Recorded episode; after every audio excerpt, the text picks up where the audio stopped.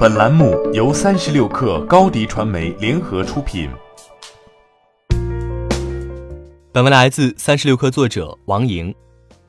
爱奇艺发布公告表示，将调整网络大电影的营销模式，将原有的营销分成模式调整为营销分成加联合营销的新方式。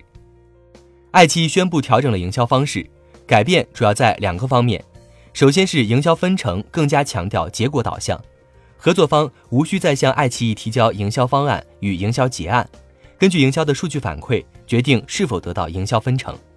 不仅如此，爱奇艺还将合作的门槛提高，由以前的内容评估达到 A、B 均能获得营销分成，改为仅有 A 评级。此次的联合营销，除营销分账外，爱奇艺还将从 A 级网络大电影当中选取部分优质影片，主动发出邀约，与合作进行联合营销。爱奇艺于二零一四年首次提出了网络大电影的概念和标准。二零一五年，网络大电影全网上线超过六百五十部，其中爱奇艺上线六百二十二部，约占全网的百分之九十五。二零一六年，爱奇艺又提出了网络大电影二点零时代的概念，表示要重视制作和营销。在这几年时间的发展中，网络大电影确实也取得了不俗的成绩。在二零一八年。《灵魂摆渡》拿到了四千五百万的分账票房，但是另一方面，对于网络大电影的评价粗制滥造、题材同质化的声音也不绝于耳。为了避免这种劣币驱逐良币的现象，平台开始规范网大的制作营销方式。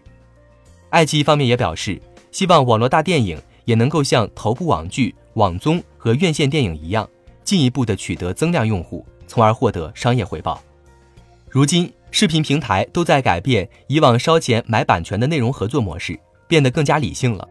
他们正调整做内容的方式，无论是互动剧、分账剧，还是新的网大营销方式，都是在降低风险，进一步向 C 端用户倾斜，因为这样的模式才更加健康。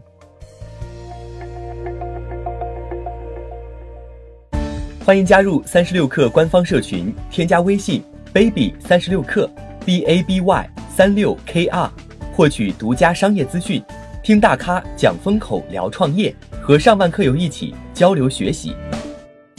高迪传媒，我们制造影响力。商务合作，请关注新浪微博高迪传媒。